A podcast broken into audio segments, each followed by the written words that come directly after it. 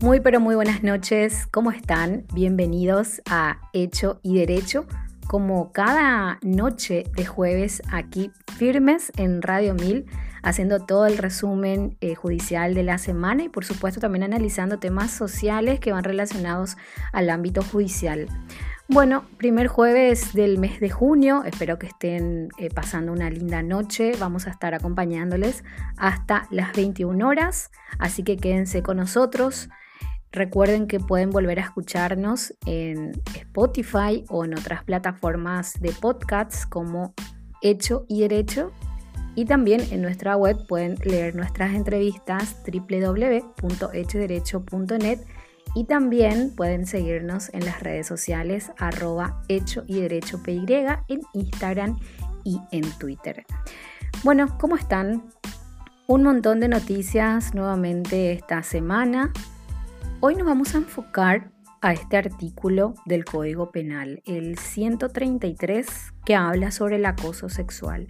Pero también nos preguntamos cuál es la protección laboral, cuál es la protección de las instituciones del trabajo cuando hay un caso de acoso sexual. El artículo 133 habla de una pena privativa de libertad de hasta dos años de pena. Y estaba mirando en, otros países cómo es la, normativa. Y en la mayoría de los países eh, inmiscuye también el Ministerio del Trabajo. Acá hay una resolución, hay un protocolo en la función pública, pero estuve leyendo también a, a una abogada especialista en derecho laboral, ella decía que esto es insuficiente. Debemos reconocer el último, la última normativa de la Organización Internacional del Trabajo. Vamos a estar hablando de eso y también cuáles son las pruebas en el ámbito penal para demostrar un acoso. Si bien, como les digo, una pena privativa de libertad de hasta dos años es baja y normalmente en estos casos prescribe muy rápido y no hay una sanción tan elevada. Pero lo que más también tenemos que hacer es prevenir. Una vez que llega la justicia, la víctima denuncia, porque sabemos que en, en, un caso de acoso sexual es la víctima la que debe denunciar, el Ministerio Público no puede actuar de oficio. Una vez que llegue al juicio oral, ¿cuáles son las pruebas? Y estaba buscando también información sobre eso y encontré un caso que me generó muchas dudas. Una mujer funcionaria pública denunció a su jefe, a un ex director de la EDI, por acoso sexual. Ella finalmente es querellada por esta persona, por el, entonces director, por difamación y calumnia. Y esta mujer es condenada. La ex funcionaria de Yasuneta fue condenada por difamación y calumnia. María del Carmen Mesa fue condenada a un año de prisión, esto fue en el 2009, por el entonces juez Andrés Casati, y ella eh, había denunciado al, alto funcionario eh, acoso sexual y debe hacer por dos años servicios comunitarios en un lugar de ancianos. O sea, debió hacer.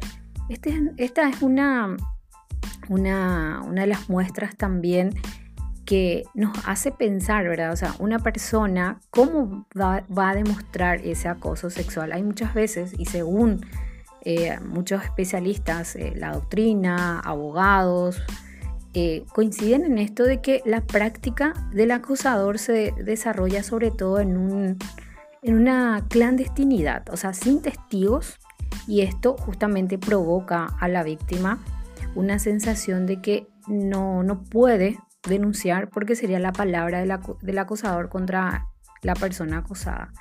Eso es por una parte, el miedo a, las represalias, el miedo a perder su trabajo y también de los propios compañeros, que evidentemente si esta persona es el jefe, por ejemplo, no podrá denunciar al jefe, o sea, no podrá actuar de testigo, compañero de trabajo, por ejemplo, o compañero de clase, no podrá actuar como testigo justamente por el miedo. O sea, ¿qué protocolo en lo laboral o en las instituciones educativas eh, se dan? ¿Hay una protección al denunciante, a los testigos, si es que denuncian estos casos o simplemente la mujer o el hombre deben perder sus puestos laborales ante casos de acoso. Digo hombres y mujeres porque en estos casos van justamente sin importar el género, pero las estadísticas demuestran que son más las mujeres que se encuentran en un estado de vulnerabilidad y son generalmente acosadas por sus superiores. En un rato vamos a hablar sobre eso y también, como les decía,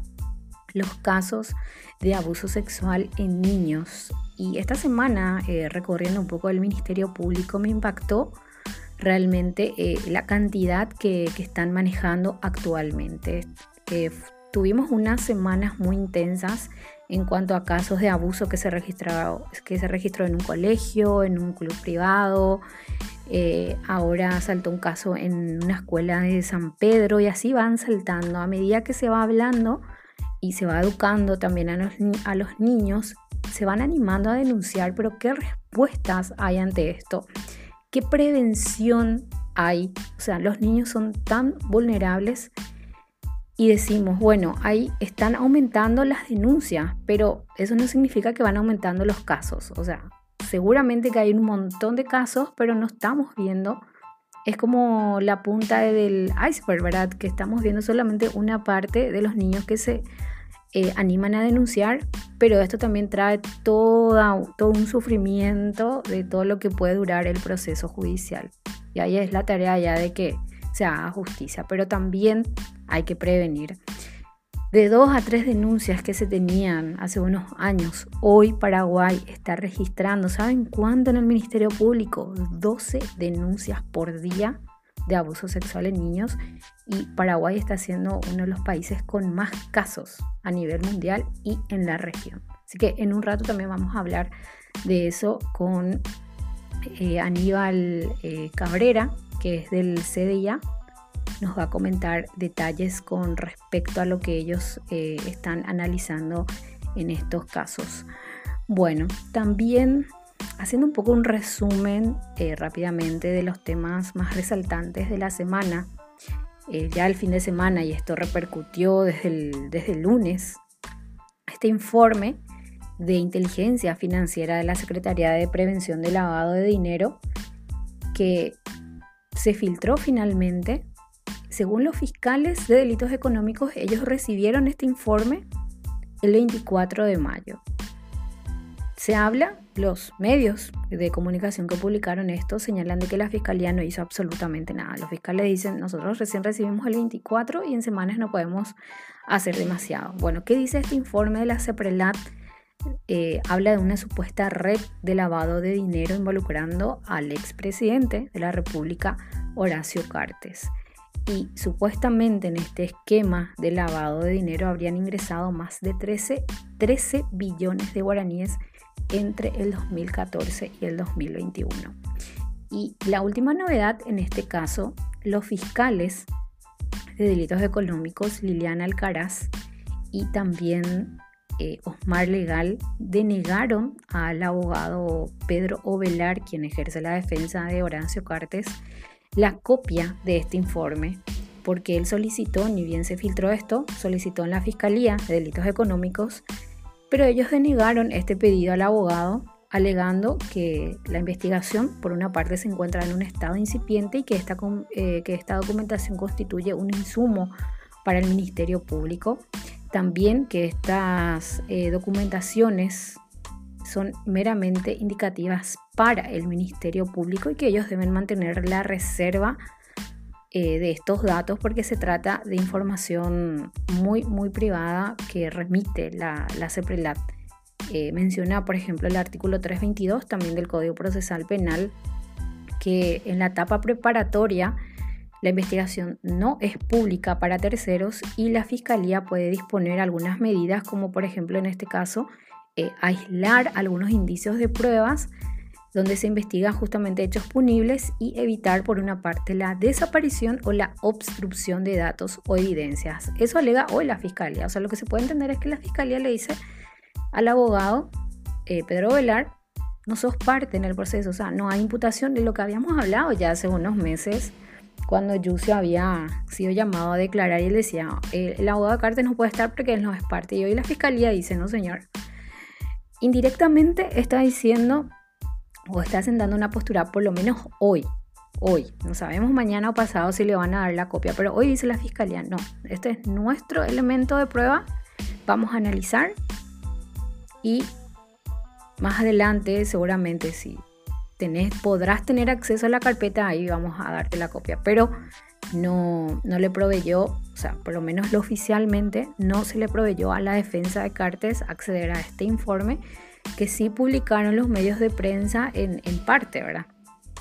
Y bueno, esta es la novedad también. Seguramente eh, la Fiscalía estará informando eh, los trabajos que, se realizan porque lo que esperamos es justamente respuestas de los investigadores y no solamente de que Cartes eh, esté mostrando las facturas que supuestamente estén mostrando la legalidad del funcionamiento de sus empresas, sino que la Fiscalía como representante de la sociedad tiene la obligación de demostrar la, la culpabilidad y demostrar que sobre todo se está haciendo algo, que se está investigando. Así que vamos a guardar qué decisión se toma a partir de este informe que fue remitido por la CEPRELAT. Y la defensa justamente estaba hablando de que probablemente eh, denuncie a los medios o a las personas que estuvieron hablando de esto por revelación de secretos de servicios. Más que nada a los funcionarios de la CEPRELAT por filtrar estos datos. Este esto está amparado en el Código Penal en el artículo 315 que habla sobre revelación de secretos de servicios. Bueno, otro tema también que se dio esta semana en una conferencia de prensa sobre las niñas alemanas desaparecidas. Ellas ingresaron al país en noviembre del año pasado y desde entonces sus otros padres eh, tienen, eh, no tienen información del paradero de estas niñas. La fiscalía eh, hizo unas, describió las características de estas niñas, pidió colaboración a la ciudadanía, que se dio porque el fin de semana eh, estuvieron en encarnación según un, un, testigo que les pudo ver y aparentemente según el reporte de la fiscalía es que ellas están todavía en el país. Ellas fueron traídas sin el consentimiento por uno de sus padres, eh, pero no tenían la patria potestad. Entonces, ya la justicia alemana inició un proceso por sustracción de personas e inició el proceso de extradición también para estas, estos padres que eh, las trajeron hasta aquí sin consentimiento. según la fiscalía, es que se presume que, estas, que estos padres que trajeron a las niñas, o sea, son personas antivacunas y, y por eso estarían huyendo de, de Alemania. Bueno, también estuve ayer en, el lanzamiento, en la presentación de esta obra, Rechazo Inlímine, una monografía. El director académico es el abogado Manuel Riera. Eh, hizo un trabajo de investigación con sus alumnos de la Facultad de, Derecho de la UCA y ellos eh, investigaron a la Sala Constitucional de la Corte Suprema de Justicia. Exactamente, estudiaron las resoluciones y a partir de ahí, ¿por qué la Corte rechaza en límites las acciones de inconstitucionalidad? Y ahí quedaron en evidencia muchos datos. Por ejemplo, en algunos casos se resuelven 18 días, en algunos casos se resuelven en mil días. Eh, también eh, cuáles son los motivos más comunes, por así decirlo, eh, que, utiliza la Corte y cuáles son las doctrinas también que más utiliza la Sala Constitucional para rechazar sin siquiera estudiar las acciones de inconstitucionalidad. Y la semana pasada nosotros hablábamos con el abogado Robert González y él justamente hablaba de esto, de que la Corte debe poner un filtro a los casos de, de constitucionalidad para que justamente no no colapse el sistema y que todos podamos acceder a, una justicia. El mismo ministro de la Corte, Martínez Simón, decía que es un juicio tortuoso y lento. Así que este es, este es yo creo, un trabajo muy importante que también incentiva a más docentes y alumnos a que puedan investigar sobre cuestiones jurídicas. Así que eh, realmente un buen trabajo realizado por, por los alumnos. Bueno, vamos ya al tema principal, acoso sexual en Paraguay, las normativas tanto en el ámbito penal como en el ámbito laboral. Abogada Liliana Sayas, bienvenida a Hecho y Derecho. Muchas gracias Vanessa, un gusto siempre poder visibilizar en este caso lo que es el acoso sexual y el acoso sexual laboral para que eh, sobre la base del conocimiento de si hay normativas, qué garantías le damos a este hecho, que es un hecho punible, también porque está penalizado en el Código Penal, eh, analizar un poquito si es suficiente su tipificación en la manera que fue redactado con el legislador y qué herramientas tienen las mujeres y los hombres, porque este es un hecho donde las víctimas pueden ser mujeres hombres, pero las estadísticas hablan de que principalmente son víctimas las mujeres en el ámbito laboral porque son las que ocupan generalmente puestos eh, de más vulnerables y cargos de inferioridad con relación a, otros.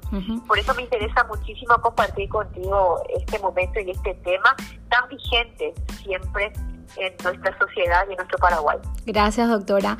Bueno, y hablando sobre el acoso sexual como hecho punible, el artículo 133 del Código Penal dice, el que con fines sexuales hostigara a otra persona abusando de la autoridad o influencia que le confieren sus funciones será castigado con una pena privativa de libertad de hasta dos años. Y en casos, en estos casos se aplicará el artículo 59 y la persecución penal dependerá de la instancia de la víctima. Estos dos puntos tienen que ver con la compensación, que vamos a hablar también si hay o no parámetros, en cuanto al dinero que debe pagarle el acosador y en la instancia de la víctima, que también muchas víctimas tienen miedo de denunciar y si no denuncian la fiscalía tampoco puede actuar de oficio, pero Mirando un poco el artículo 133, doctora, el inciso 1, es muy general la descripción que se hace con respecto al acoso sexual, comparando con otras normativas, donde por ejemplo en Uruguay o en España se habla incluso ya de que puede ser un docente eh, o también una persona que tenga una relación laboral o prestación de servicios. ¿Qué falta a nuestra normativa según tu, tu criterio, doctora? Te agradezco la pregunta porque hace años desde la cátedra e inclusive en, un, curso que hice, recuerdo con el doctor con eh, Marcos Con, ¿verdad? Eh, debatí sobre este artículo en particular, que para mí abiertamente es violatorio del acceso a la justicia a las mujeres víctimas de esta forma de violencia. ¿Por qué? Porque en primer lugar limita el ejercicio de la acción, vos misma lo mencionabas, ¿verdad? En primer lugar vamos a analizar el tipo penal que limita a que sea, ¿verdad?, el sujeto activo, ¿verdad?, una persona que abuse de la autoridad o influencia que le confiere sus funciones. ¿Qué significa esto? Que cuando el acoso sexual, esa aspiración, ¿verdad?, con fines sexuales, se da entre pares, no es un hecho punible. Y si se da con un una persona de inferior jerarquía inclusive tampoco es un hecho punible. Entonces, en primer lugar, el sujeto activo necesariamente para el Código Penal y para que sea un hecho punible, su primer elemento es que sea una persona que ejerza un cargo superior y que abuse de esa autoridad. El segundo límite que le pone la norma, la instancia de la víctima. ¿Qué quiere decir eso? Que la víctima es necesariamente quien debe denunciar. Cuando sabemos y cuando la misma ley 5777 de protección integral a las mujeres contra toda forma de violencia prevé que los hechos de violencia contra las mujeres, toda persona que tenga conocimiento de que se esté cometiendo un hecho de violencia contra las mujeres tiene la obligación de denunciar. Y eso en concordancia con lo que dice el Código Procesal Penal también de la obligación de denunciar los hechos bajo pena de también estar eh, estar cometiendo el hecho de omisión de dar aviso a un hecho punible y la misma ley de la función pública que cuando se tratare de un funcionario público también hay que denunciar. Entonces vemos acá que el Código Penal no a instancia de la víctima. Le compele a la víctima a ser la persona que denuncie o si no el Ministerio Público no tiene acción. Este obstáculo no termina ahí, lo de la instancia de la víctima. Sabemos, quienes ejercemos el derecho penal, que la instancia de la víctima a su vez tiene un plazo de seis meses.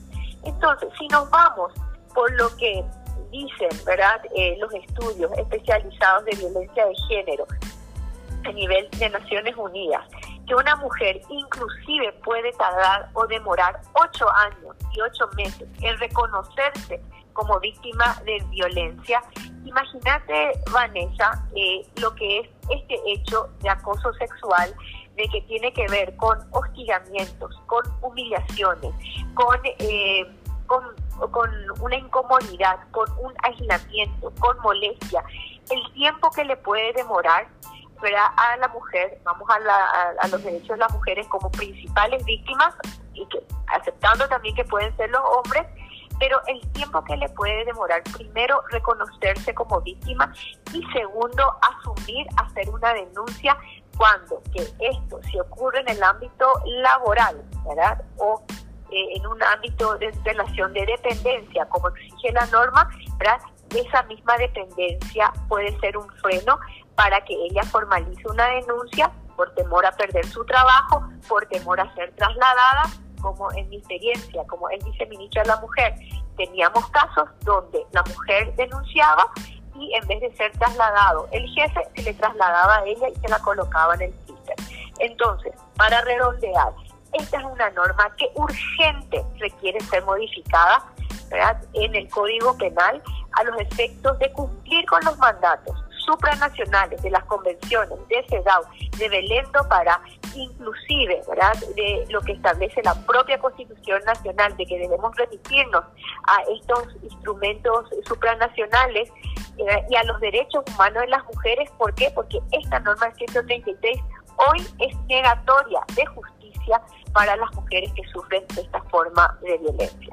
Totalmente de acuerdo contigo, doctora. Ahora comparando siempre con, con otras eh, legislaciones que yo creo que están expresamente eh, expuestas en la tipificación, porque muchas veces le dicen, no, pero era su profesor tantas horas, no, porque una vez nomás pasó y era un galanteo, porque no ocurrió de forma reiterativa, entre otras excusas, ¿verdad? Y, y hablando ya de casos puntuales, porque, bueno, estamos hablando del artículo 133, la víctima da un gran paso al denunciar ante la fiscalía. Se anima sabiendo de que puede perder su trabajo, sabiendo de la exposición mediática a la que se eh, enfrenta.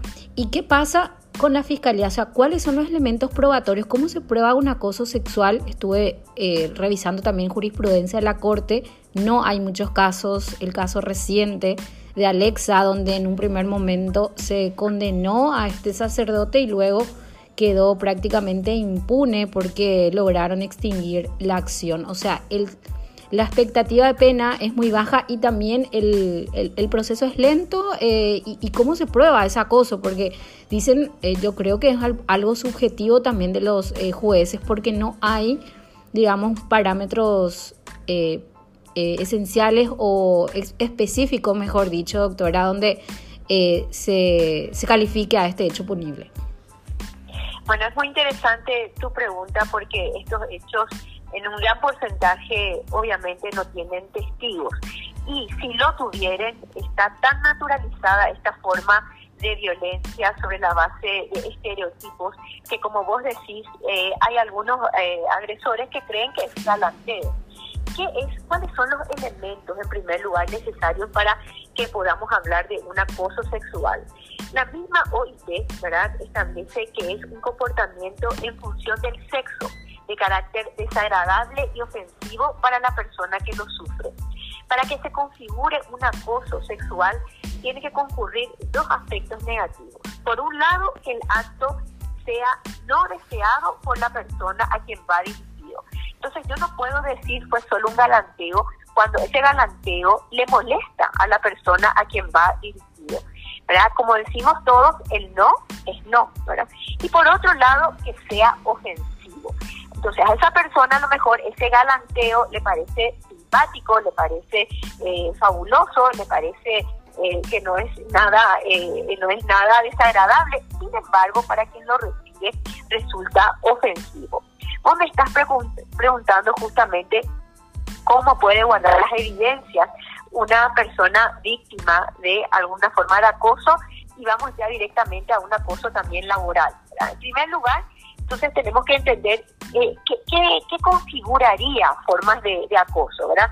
descalificaciones humillantes, amenazas de destitución o despido injustificado, eh, alusiones a la vida privada, la imposición de tareas ajenas a sus funciones, que venga a trabajar fuera del horario eh, pactado, eh, negaciones injustificadas de permisos o de licencias que le correspondan eh, legítimamente, aislamiento social ejercido por motivos de discriminación en su acceso al empleo, transmisión de mensajes o de WhatsApp con contenidos sexuales, materiales pornográficos, entre otros. Entonces, ¿qué debe hacer una persona que está recibiendo ese tipo eh, de conducta eh, permanentemente. Guardar, guardar esos mensajes, guardar esos mails, esos correos eh, por cualquier medio recibido telemático, sean imágenes, audios, textos, conversar con una persona de confianza. hablamos siempre de la figura del compañero solidario eh, esto voy a profundizarte un poquito más ya dentro de las directivas que tengan que tener una empresa pública o privada. ¿Para qué? Para que esta persona pueda eventualmente actuar como testigo.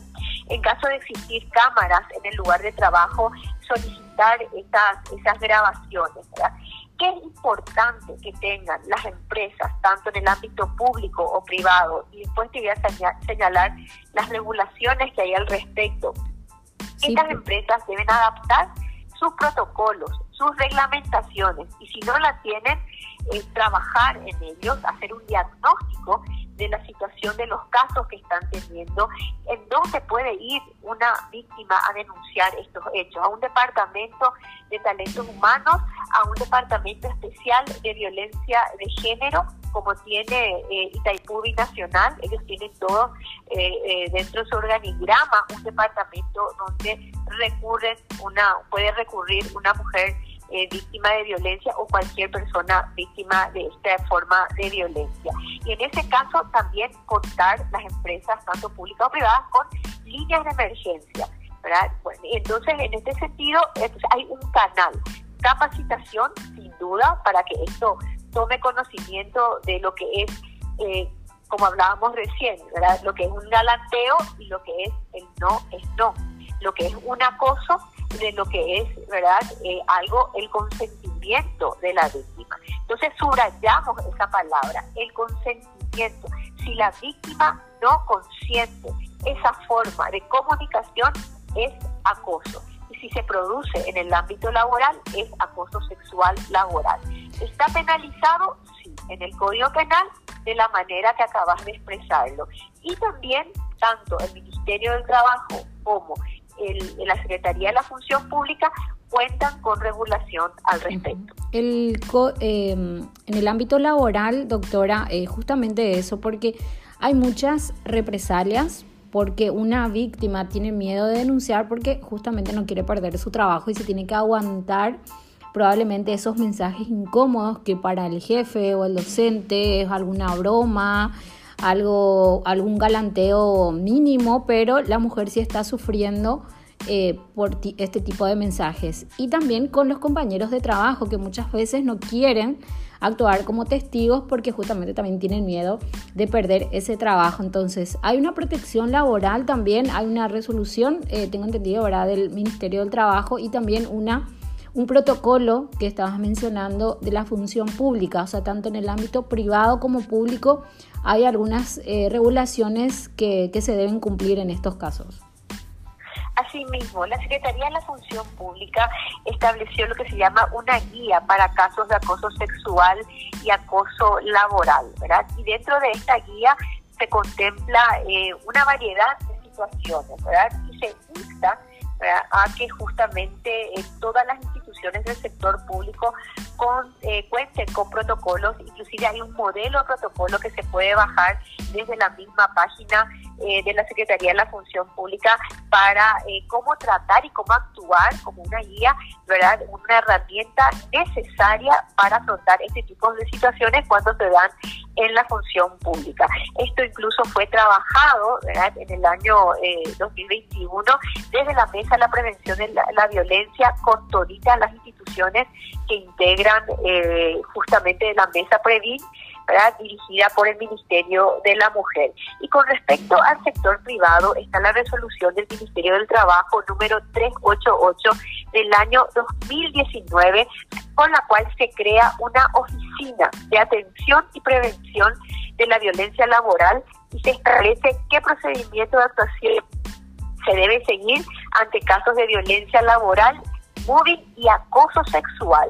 Y esto es muy importante porque, porque ellos ya contemplan que este acoso sexual no se limite solamente a una autoridad superior, sino también aquella cometida, ¿verdad?, con una persona ejercida con compañeros de igual o inferior jerarquía. Eso ya lo define esta misma resolución en su artículo segundo, lo que se entiende por violencia laboral, ¿verdad? Y establece dentro de algunos de sus parámetros aquella ejercida con connotación sexual o no, ¿verdad? Y eh, no consentida por la víctima y ejercida por superiores o compañeros de igual o inferior jerarquía. Establece una oficina de atención y prevención a esta violencia laboral el procedimiento ¿verdad? de denuncia ante estos hechos y independientemente sean superiores, como te digo, compañeros de igual o inferior jerarquía, establece que ante casos de acoso sexual en el trabajo hacia un trabajador o trabajadora por parte de representantes del empleador, jefes de la empresa, oficina o taller o cualquier otro superior jerárquico, además de seguir el procedimiento que describe la resolución, se debe poner a conocimiento del afectado la posibilidad de recurrir a la instancia judicial. Y también habla de sanciones a ese superior, a ese compañero o a ese de inferior jerarquía responsable por los hechos de esta violencia.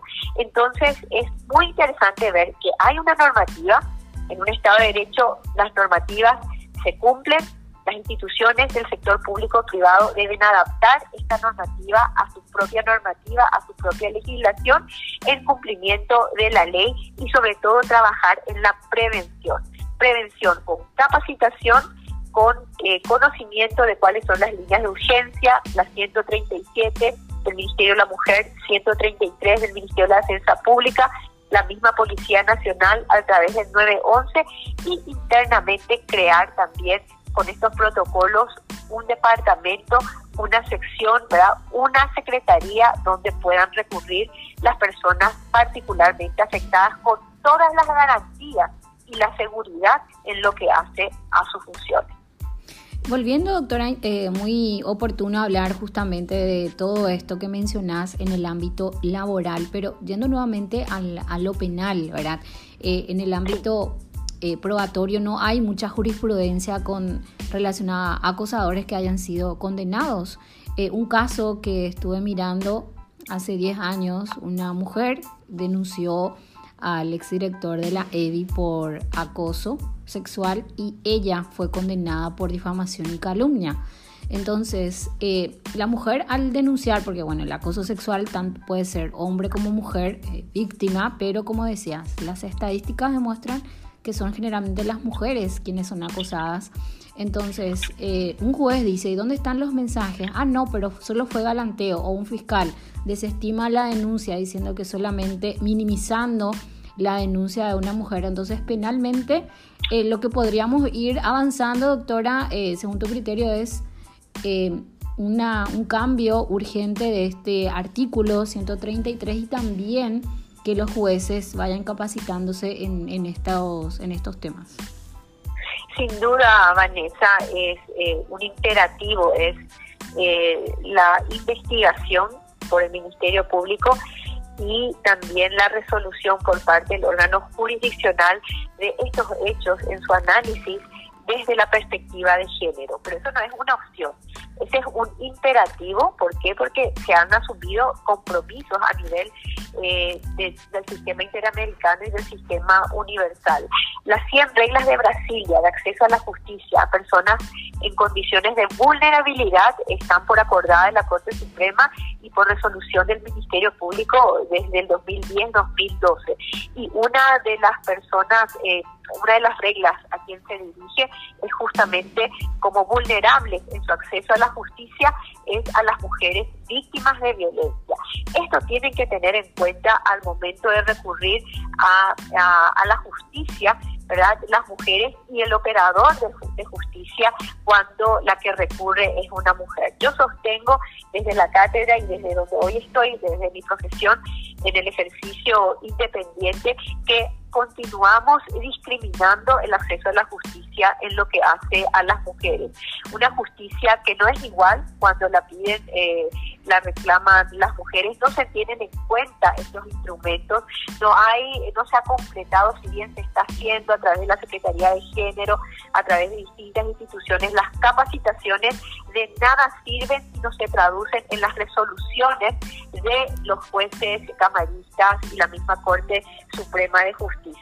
Si no, todo esto que estamos hablando va a continuar siendo lírico y las cifras de denuncias obviamente van a ser eh, ínfimas. ¿Por qué? Porque no, no, no hay, no se puede ver, no se puede palpar la, la justicia en estos mínimos casos que estás mencionando. Hablamos del caso eh, de Alexa, justamente mencionabas, que finalmente en una primera instancia fue contradictorio, en una segunda instancia se revoca, se vuelve a hacer con el desgaste y revictimización que eso implica y finalmente en segunda instancia eh, queda en impunidad por el transcurso del tiempo, es decir, por una cuestión técnica procesal. Están pendientes el caso de las bomberas, ¿verdad? Y donde eh, creo que sigue en el proceso el, el capitán Valdés. Hay otros casos, como el caso de que tardó cinco años en la Universidad Nacional de Asunción de un profesor también de acoso que tomó cinco años que finalmente él reconociera y la reparación a la víctima. Y entonces ahí nos preguntamos, ¿por qué tampoco se denuncia? ¿Por qué? Porque no se le cree a la víctima. Seguimos con los estereotipos, seguimos culpándole a la víctima, seguimos investigándole a la víctima, seguimos diciéndole por algo ella a ella se le hizo. O sea, siempre acá eh, subsiste otra vez que en los casos de violencia contra la mujer se le investigue primero a la víctima al modo de justificar la violencia que recibió. Eso tiene que cambiar radicalmente en, una, un país que se precia de ser democrático y que en su misma constitución, en su preámbulo, reconoce el respeto a la dignidad humana. La violencia, el acoso sexual es un hecho de discriminación y por tanto de violencia donde principalmente son víctimas las mujeres. Y hay que hacer algo al respecto. Y la manera de hacer algo al respecto es que la justicia dé un mensaje claro y contundente y sostenible de que no va a admitir y que estos hechos serán juzgados en las instancias con perspectiva de género y con jueces y fiscales capacitados en derechos humanos de las mujeres. Excelente conclusión, doctora. Te agradezco muchísimo. Y como decías, eh, al final no hay denuncias porque no hay protección. La víctima sale perdiendo porque pierde su trabajo. Eh, le condenan por difamación y calumnia. Eh, finalmente la exponen en varias oportunidades esa revictimización porque se hace el juicio, se anula, se vuelve a hacer, al final queda en la nada. Entonces eh, también es un mensaje para las instituciones de velar por estos derechos eh, que van con relación a la integridad eh, sexual. Así que te agradezco muchísimo, doctora. no sé en qué actividades estás ahora. veo que estás haciendo muchas conferencias con relación a, a los derechos de las mujeres y también estás en la querella, en este caso de feminicidio de Sabrina Abreuer, doctora. Asimismo, eh, desde ya la profesión y mi compromiso personal siempre se tradujo en mi actividad profesional. Y como lo dije en algún momento, en, un ciclo que cumplí en la función pública y ahora desde, el sector privado, eh, estamos aquí para acompañar a todas las mujeres valientes que dicen no es no y que dicen merecemos una vida libre de violencia y celebro a estas mujeres, a este grupo de mujeres valientes que se unieron porque la sororidad es muy importante para que esto llegue. Eh, las mujeres tienen que estar unidas. ¿Por qué? Porque los obstáculos están en el camino y la medida de la fuerza que puedan hacer juntas, yo creo que la visibilizar que estas formas de violencia son contrarias a la dignidad y a nuestros derechos humanos con una correcta aplicación del derecho y la fuerza y el imperio de la justicia. Doctora, muchísimas gracias. Un abrazo. Un abrazo, Vanessa. Hasta luego. Así hablábamos con la abogada Liliana Sayas sobre los casos de acoso sexual. Pueden escuchar, reitero, esta entrevista en Spotify buscando como Hecho Derecho en podcasts o también pueden leer la entrevista completa en www.hechoderecho.net. Hacemos la pausa y ya volvemos con más información. Seguimos en Hecho y Derecho. 12 denuncias por día está recibiendo la Fiscalía por abuso sexual en niños y niñas, también adolescentes. ¿Qué se puede hacer ante esto? ¿Qué piensa al respecto la coordinadora por los derechos de la infancia y la adolescencia? Aníbal Cabrera, nuevamente bienvenido a Hecho y Derecho. Bueno, efectivamente, como, como decís, las denuncias van eh, en aumento. Tenemos que recordar que en el año 2008 teníamos apenas en promedio dos denuncias por día y ahora casi estamos llegando a, a 12 denuncias por día en promedio. Eh, realmente las cifras sobre violencia sexual hacia niños y niñas eh, en el caso de Paraguay está por sobre la media de la región, va aumentando muy fuertemente y lo que nos preocupa bastante es que no se toma ninguna medida eh, en cuanto a la prevención ¿verdad? y a la, la detección oportuna de estos tipos de situaciones y de hechos de violencia. O sea, cuando se llega al ámbito de la justicia, eh, como decimos, es porque ya llegamos tarde, porque ya ocurrió el hecho y hay que hacer una restitución de derechos, hay que hacer una reparación del daño. Entonces toda esta parte primera que tiene que ver con eh, la prevención, la promoción de derechos, la detección temprana, el cumplimiento de la ley 600, 600 perdón, 6202, eh, es el marco legal que le habilita al Ministerio de Educación y al Ministerio de Salud a tener acciones de prevención del año 2018 hasta ahora no se está implementando adecuadamente. Es más, el Ministerio de Educación ni siquiera lo ha reglamentado eh, adecuadamente hasta la fecha. Entonces creo que muchas veces estamos muy centrados en si subimos las penas, si cambiamos las leyes. Paraguay tiene un buen marco en este momento eh, legal, eh, un buen marco de protección. Podemos ser incluso modelos muchas veces para la región en cuanto al marco legal, pero tenemos, como te decía eh, Vanessa, serias deficiencias en la prevención. Y la otra deficiencia que tenemos tiene que ver con eh, la restauración eh, y la restitución de derechos, que en el caso nuestro, en el caso de Paraguay, está muy centrado en la justicia. O sea, pensamos que la restauración o la restitución de derechos y las vulnerabilidades que ha sufrido un niño o una niña sobreviviente de violencia sexual se basa solamente en que el agresor vaya a la cárcel. Y eso no es suficiente, o sea, eso es importante, obviamente que sí, pero no es suficiente cuando hablamos de reparación integral. Cuando hablamos de reparación integral, eh, Paraguay sigue teniendo un déficit muy fuerte con respecto a los servicios de salud mental, los servicios de atención biopsicosocial en el ámbito comunitario que pueda acompañar al niño o la niña y a su familia a reencauzar la trayectoria de vida que se fue truncando por las situaciones sistemáticas de violencia y abuso sexual. Eh, Aníbal, eh, lo que mencionas entonces, eh, aparte de la atención normativa que le estamos dando a la cantidad de denuncias, eh, prever sobre todo y que las instituciones realicen más políticas públicas de prevención, ¿verdad? Hablando socialmente y no solo en lo que tiene que ver con la justicia, porque como decías, si un caso llegó a la justicia es porque ya llegamos tarde. Exacto. Eh, ahí tenemos que ver cómo las escuelas son espacios efectivamente de seguridad, de contención, de confianza, para que los niños y las niñas puedan eh, tener información segura, de calidad científica, eh, laica, eh, en función a sus edades y a su desarrollo también biopsicosocial sobre el funcionamiento de sus cuerpos, sobre la situación biológica de sus cuerpos. Aún hoy, en pleno siglo XXI, encontramos niñas que cuando tienen su primera menstruación, como nunca nadie le habló en su casa, nunca nadie le habló en la escuela, piensan que se van a morir desangradas, ¿verdad? Entonces, creo que son cosas sumamente básicas que hoy el sistema educativo no está abordando adecuadamente en cuanto a atención y prevención eh, y el sistema de salud también tiene un papel muy importante a través de las unidades de salud de la familia, los centros de salud, el, sistema de vacunación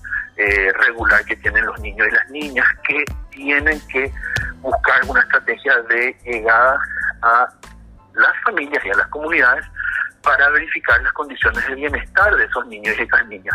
Porque de qué nos sirve que el niño o la niña tenga todas las vacunas al día, pero esté siendo víctima de violencia, de violación, de maltrato, de malos tratos y tratos crueles en su casa y en su familia. Entonces ahí hay que tener como una mirada más integral también de los servicios de salud que operan en el territorio, que muchas veces sabemos que por falta de recursos, no tienen todos los equipos técnicos, no tienen todos los eh, insumos para poder hacer tu trabajo eh, en las comunidades. Entonces ahí también hay una fuerte eh, inversión que hay que hacer en el sistema público, en el ámbito de salud y también en el ámbito de educación. Aníbal, muchísimas gracias. No, muchísimas gracias a vos y, y también un poco seguir pensando como sociedad eh, cuál es eh, el destino que queremos que tengan los niños y las niñas de nuestro país. Desde la CEDIA lo que abogamos con las autoridades y con toda la sociedad es que los niños en Paraguay y las niñas vivan libres de violencia y de pobreza. Y eso solamente se hace con inversión social. Bueno, Aníbal, eh, también están previendo una serie de charlas en las escuelas porque habla justamente de educación en conjunto con otras instituciones eh, están armando estas actividades. Eh, efectivamente, desde eh, la CEDIA, en alianza con otras instituciones, tanto la Defensoría Pública, la Fiscalía, el Ministerio de Salud, el Ministerio de Niñez y de Educación, estamos armando un programa de charlas y de capacitaciones para llegar a la comunidad educativa, ¿verdad? charlas para docentes, para familias, para adolescentes, eh, para gente de las cooperativas, para gente de las comunidades que quieren más información sobre cómo eh, prevenir, cómo detectar, cómo abordar los hechos de violencia entre niños y niñas y hacia niños y niñas también. Entonces esperamos ya la próxima semana poder eh, tener este programa y empezar a trabajar en las comunidades. Esto lo están haciendo con el Ministerio Público. El Ministerio Público, con la Fiscalía y también con el Ministerio de la Defensa Pública. Ahí hablábamos con Aníbal Cabrera de la Coordinadora de los Derechos de la Infancia y la Adolescencia. Lo que podemos redondear en todas estas eh, informaciones que estuvimos escuchando en este debate con tanto con Aníbal como Liliana es sobre todo trabajar en la prevención, en la prevención y para eso necesitamos también que las instituciones actualicen sus normativas, acompañen a la legislación también actividades sociales de educación, así que celebro realmente estas charlas que se van a dar en los colegios con, en conjunto con la fiscalía, porque ahí está la cuestión, como decía Aníbal, llegamos tarde, si llegamos un caso de abuso a la justicia es porque ya llegamos tarde. Buen tema para analizar, nos quedamos cortísimos de tiempo y bueno, les agradezco a todos por estar del otro lado. Gracias por la sintonía, nos volveremos a encontrar el próximo jueves a las 20 horas en Hecho y Derecho aquí por Radio Mil. Que pasen una excelente noche.